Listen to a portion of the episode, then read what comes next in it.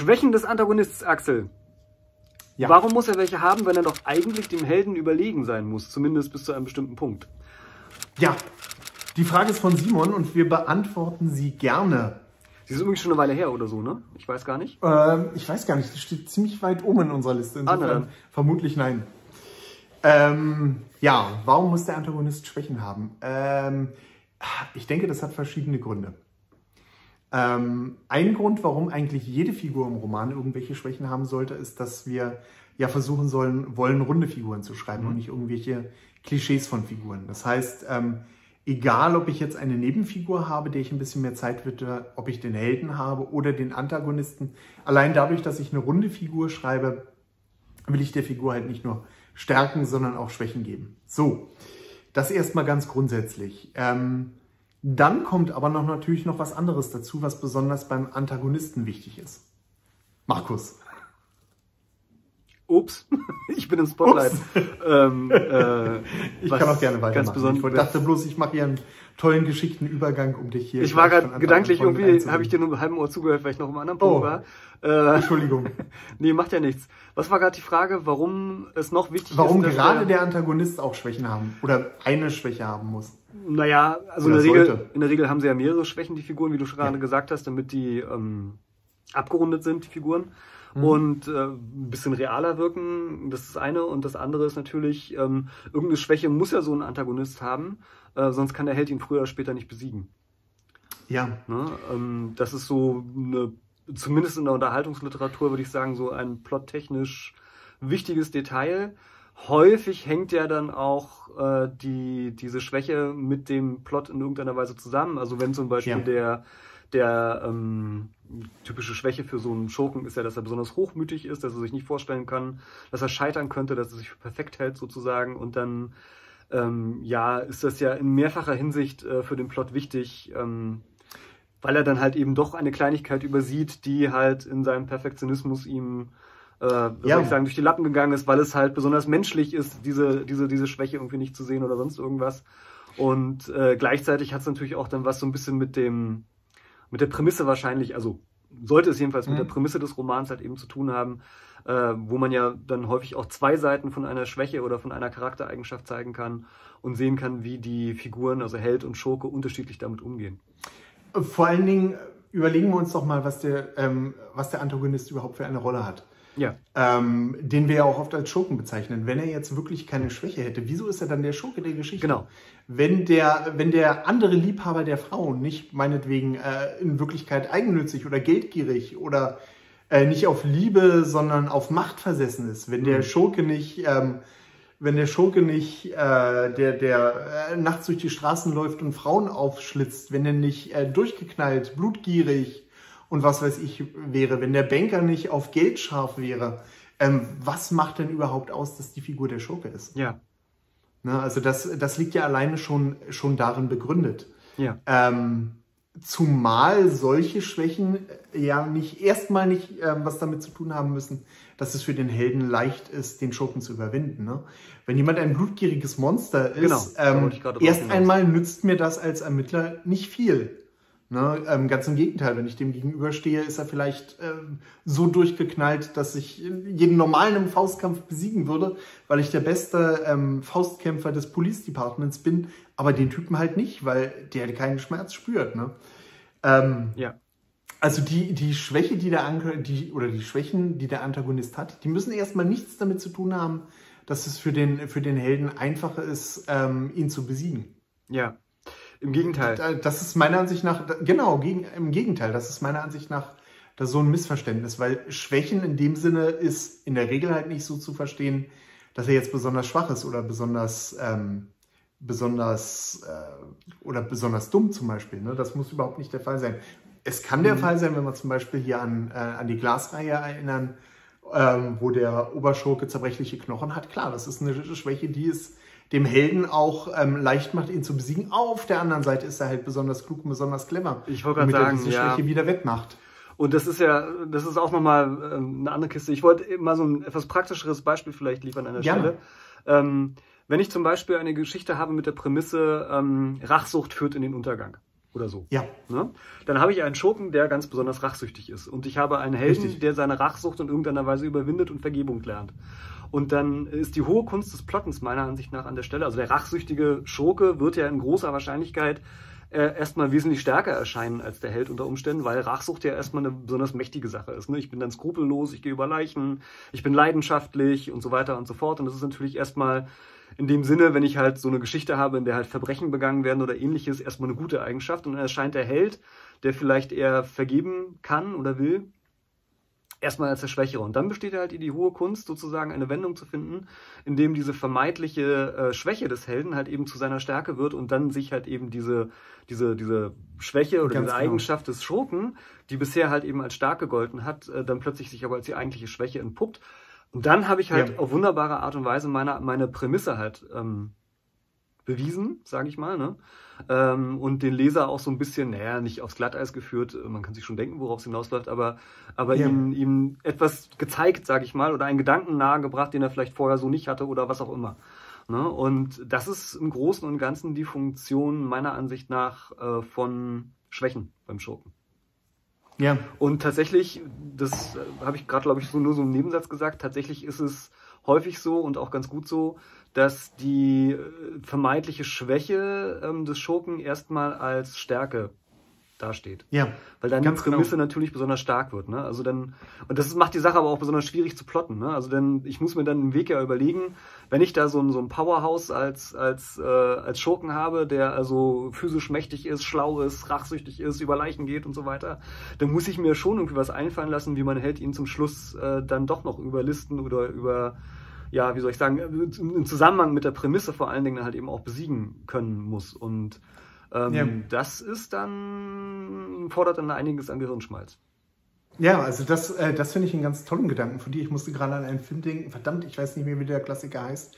Ähm, irgendein, irgendeiner von den vielen Banker-Filmen, der halt als Prämisse zuerst mal hatte oder zuerst mal in einem Gespräch dargestellt hat, Gier ist gut. Ja. Ne?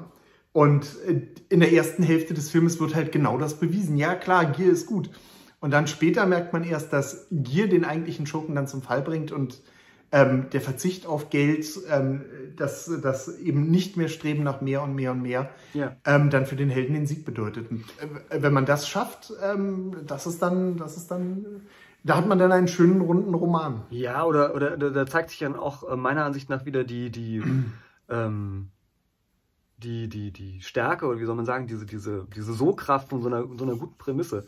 Wenn man zum Beispiel an die zwölf Geschworenen denkt, äh, dann steht ja eigentlich erstmal so der Held so ein bisschen als der Depp und der Unsympath da. Ne? Also er ist ja derjenige, alle sind sich einig, die elf Leute sagen, der ist schuldig und er sagt, nö, der ist aber nicht schuldig. Und da wird er, glaube ich, auch noch gefragt, wenn ich mich recht entsinne, äh, worauf, worauf machen Sie das denn fest, dass er, äh, dass er schuldig, dass er, dass er äh, unschuldig ist, so. Und dann sagt er ja gar nicht, ähm, ja, weil ich es weiß oder lalala, sondern er sagt so, na, wir sind mir so ein bisschen zu einig, ne? Also, wir machen das hier irgendwie so ein bisschen schnell und ich finde, wir sollten es gründlich machen und deswegen nehme ich mal die Position ein, der ist halt irgendwie schuldig. Äh, Und dann entwickelt sich das so langsam und da merkt man halt diese Hartnäckigkeit, die am Anfang so ein bisschen lächerlich und auch ein bisschen, also zumindest in der Verfilmung, die ich gesehen habe, ich weiß nicht genau, wie das in der Ursprungsgeschichte ist, äh, dann entwickelt sich das ja auch zu einer absoluten Stärke so mit der Zeit halt eben raus und entwickelt dadurch ja auch seine Faszination, weil man plötzlich merkt, aha, schau einer an, diese Beharrlichkeit und dieses, dieser Außenseitertum, äh, der da zum Tragen kommt, der, der wird eigentlich zu einer Stärke und eigentlich macht er ja doch das Richtige und nicht, ist nicht nur so ein Querkopf und Störenfried, wie man ihn halt erstmal irgendwie, wie man das erstmal vermutet. Ne? Also das ist äh, für mich auch so diese hohe Kunst, ähm, da halt, äh, ja, wie soll ich sagen, Wege zu finden, das plottechnisch so gut einzubinden, ähm, dass diese Schwächen oder Eigenschaften, ich würde immer lieber von Eigenschaften sprechen als von Schwächen. Ja. Das klingt immer, also Schwäche ist halt so, ja, ähm, das einen Schwäche ist des anderen Stärke. Ähm, also wie jedenfalls eine, eine, so eine, so solche wichtigen Eigenschaften halt nachher dazu beitragen können, dass der Plot vorankommt und vor allem zu einer faszinierenden Geschichte wird. Ja, äh, ich darf noch mal, ich will noch mal einen kleinen Haken schlagen. Ähm, es, es gibt ja auch noch diese andere Mantra, die immer ähm, Mhm. beim, äh, wenn wir über Romane schreiben, äh, vorangetragen wird. Äh, nämlich, äh, nämlich ähm, dass man gerade am Anfang des Filmes zeigt, äh, wie toll der Held ist, um halt Sympathien zu wecken. Ähm, auch, auch das stimmt so erstmal nicht. Ähm, es geht nicht, es gibt tonnenweise, tonnenweise Bücher und Filme, wo der Held am Anfang eher als Versager ja. ähm, dargestellt wird oder in Szenen gezeigt wird, in denen er eigentlich schlecht wegkommt. Ja. Ähm, er hat dann immer eine gute Eigenschaft oder irgendetwas, mit dem wir sympathisieren können, ähm, was denn für uns den Anknüpfungspunkt schafft. Aber er hat, ähm, aber es ist ah. halt nicht so, ja. dass er nur diese eine gute Eigenschaft hat. Ganz im Gegenteil. Meiner Ansicht nach wird es auch immer moderner und moderner, die Helden gerade am Anfang äh, sehr negativ zu zeigen und dann halt diesen einen Punkt zu haben, ähm, mit dem der Autor es schafft, dass wir mit dem Helden mitfiebern und dass wir den Helden sympathisch finden. Ja, mir sind ja zumindest gerade ganz viele Beispiele in den Kopf gekommen, wo ähm, der Held nicht unbedingt ähm, in einer tollen Szene gezeigt wird, mit der man Verbindung äh, ja. mit ihm aufnehmen kann, sondern dass äh, zum Beispiel ganz viel mit Mitleid gearbeitet wird. Ne? Also dass der Held ja. in einer sehr mitleidigen Situation oder in einer als eine sehr bemitleidenswerte Figur irgendwie dargestellt wird. Und das ist natürlich dann wiederum eine Falle, in die man meiner Ansicht nach nicht tappen sollte. Äh, vielleicht ist, rührt daher so ein bisschen auch die Frage, ähm, ich glaube, man sollte mit dem Schurken nicht unbedingt Mitleid empfinden. Ähm, und das ist für mich so ein, so, ein, so ein schmaler Grad, an dem man sich da bewegen muss, ähm, dass man auf der einen Seite halt, wie du schon sagst, eine runde Figur schafft und eine Figur schafft, die ähm, einen realistischen halt in irgendeiner Weise ist, die halt eben auch verletzt sein kann. Aber wenn ich zu viel Mitleid mit dem Schurken empfinde, dann kann das unter Umständen schwierig werden. Es ist meiner Ansicht nach so eine Timing-Frage. Ähm, ja, unbedingt spätestens am Ende, spätestens im Endkonflikt, sollten der Leser kein Mitleid mehr mit dem haben. Ne?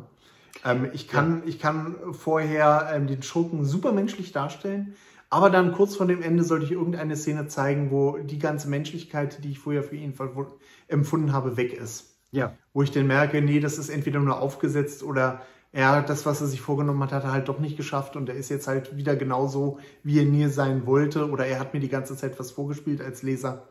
Irgendwie sowas. Ne? Ja. Ähm, aber klar, wenn ich, wenn ich im Endkonflikt dann einen sympathischen Schurken und einen unsympathischen Helden habe, das wird so nicht funktionieren. Ja. Oder ich hab's halt. Ja, also. Ja, hm? ja nee, ist gut. Also, alles. Ja, also was wir damit sagen wollen, dieses, äh, äh das, äh, was man, also es sind keine starren Glaubenssätze, äh, die man da immer zu lesen hört, beziehungsweise man muss genau, man muss genau hinschauen, wie das dann wirklich gemeint ist mit, ähm, mit, ähm, mit, mit den Schwächen des Antagonisten, mit Stärken des Helden. Ähm, der, wenn man Romane schreibt, ist es eigentlich nie eine gute Empfehlung ähm, zu übertreiben. Man muss da immer irgendwie ja. eine Balance und einen Mittelweg finden. Man muss ein entsprechendes Timing haben. Ähm, man kann nicht die ganze Zeit den Helden nur toll präsentieren, genauso wenig wie man den Schurken meiner Ansicht nach die ganze, auch nicht die ganze Zeit nur negativ zeigen sollte. Das ist, äh, das ist ein feines Balance-Spiel, um halt auch für den Leser interessant zu sein, um den Leser mitzunehmen. Ähm, genauso wie im wirklichen Leben. Ne? Da ist es ja auch nicht, äh, ist es ja auch nicht so, dass man alles, dass alles, dass jeder immer gleich tickt und gleich funktioniert. Ähm, und dann muss ich halt im Roman noch gucken, wie ich das dann in meinen Spannungsverlauf einbaue, dass es dann halt auch am Ende zum Konflikt gut, zum Endkonflikt hin gut passt. Ja, das ist auch nochmal, genau, das, das, das ist nochmal auch so der springende Punkt. Deswegen ähm, ist es ganz gut, was du am Anfang gesagt hast, von wegen Schwäche. Ähm, warum soll der, soll der, der Schurke eine Schwäche haben? Es wäre total absurd, wenn er eine Schwäche, genau eine Schwäche hätte, weil die meisten Menschen ja mehrere Schwächen haben. Ne? Also wenn ja. es eine runde Figur sein sollte, dann wäre es sozusagen einfach psychologisch gar nicht plausibel, dass der nur eine Schwäche hat. Ne? Also ähm, ähm, dann hat er halt noch so verschiedene kleine Laster oder was weiß ich. Aber das Entscheidende ist, dass es halt nur diese eine Schwäche gibt oder diese eine Eigenschaft, ob es eine Schwäche ist oder nicht, das kann man ja dann zeigen im Roman, wie gesagt ähm, die halt eben nachher über die Prämisse entscheidet. Das ist der entscheidende Punkt. Äh, ja. und das ist, glaube ich, das, äh, was du auch ganz gut gerade mit dem Mitleid nochmal gesagt hast. Es ist eigentlich ziemlich egal, an welcher Stelle ich mit wem irgendwie Mitleid habe. Es hängt so ein bisschen von der Dramaturgie des Romans ab, aber eigentlich ist es ganz egal. Genau. Ähm, aber das Wichtige ist, dass halt am Schluss, da wo ich die Prämisse beweise, es dann nachher stimmt. Ne? Und wenn ich halt ja. tatsächlich mit dem Schurken nachher am meisten mitfühle und äh, dann muss die Prämisse auch mit ihm zusammenhängen. Aber dann ist die Frage, wofür. Wer ist der Held der Geschichte? Ja, und wofür habe ich den überhaupt gebraucht, den Helden? Also wenn sozusagen der, der Schurke da dann plötzlich irgendwie alles macht. Also das sind so.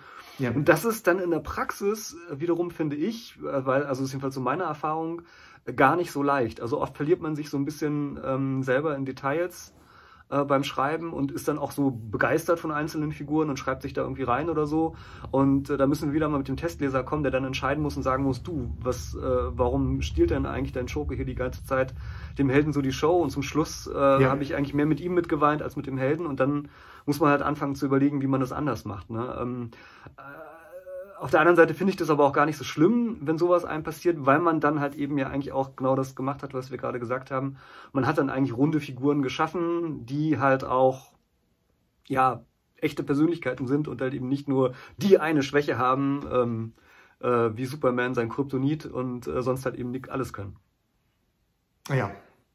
Ja, Simon, ich hoffe, wir haben deine Frage beantwortet. Puh.